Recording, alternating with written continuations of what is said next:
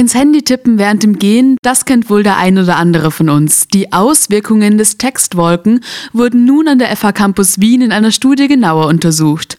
Heute ist bei mir der Projektleiter Sebastian Durstberger.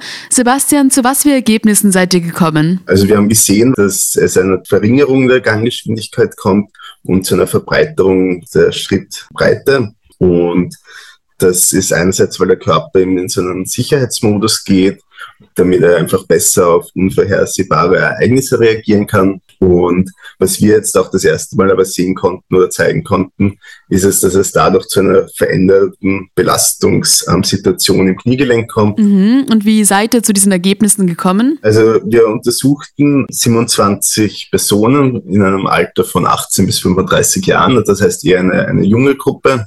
Und diese mussten eben auf dem, auf dem Laufband gehen, hatten drei verschiedene Aufgaben. Einmal ganz normal gehen, ohne irgendetwas. Dann eine Aufgabe war, während sie gehen, eine Kopfrechenaufgabe zu erfüllen. Und dann die dritte Aufgabe war, dass sie diesen Task auch mit Smartphone erledigen.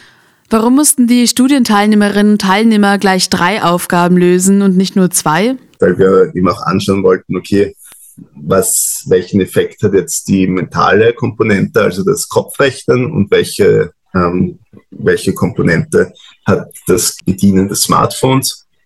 Und da hat sich auch schon gezeigt, dass alleine das Kopfrechnen, also alleine das ähm, nicht mehr voll konzentrieren aufs Gehen schon eine, zu einer Abweichung kommt des normalen Gangbildes und dann mit dem Halten des Smartphones ähm, verstärkt sich halt diese Abweichung noch einmal. Diese veränderte Gangart führt zu einer höheren Belastung der Kniegelenke. Das hast du uns schon davor erzählt. Ist also Gehen, während man am Handy tippt, aus gesundheitlicher Sicht ein komplettes No-Go? Man muss dazu sagen, es sind sehr kleine Änderungen in der Belastung. Das heißt, man braucht jetzt keine Sorge haben, dass wenn man jetzt mit dem Smartphone ähm, herumgeht, dass man sich auf einmal das Kreuzband reißt oder so.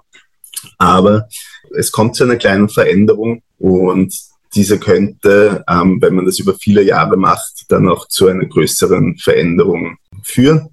Sebastian Durstberger, danke fürs Gespräch. Hast du zum Schluss noch eine Empfehlung für uns? Ja, also unsere Empfehlung ist, sich einfach während des Gehens aufs Gehen zu konzentrieren und das Smartphone, um die Aufmerksamkeit auf den Straßenverkehr und auf das Straßengeschehen zu lassen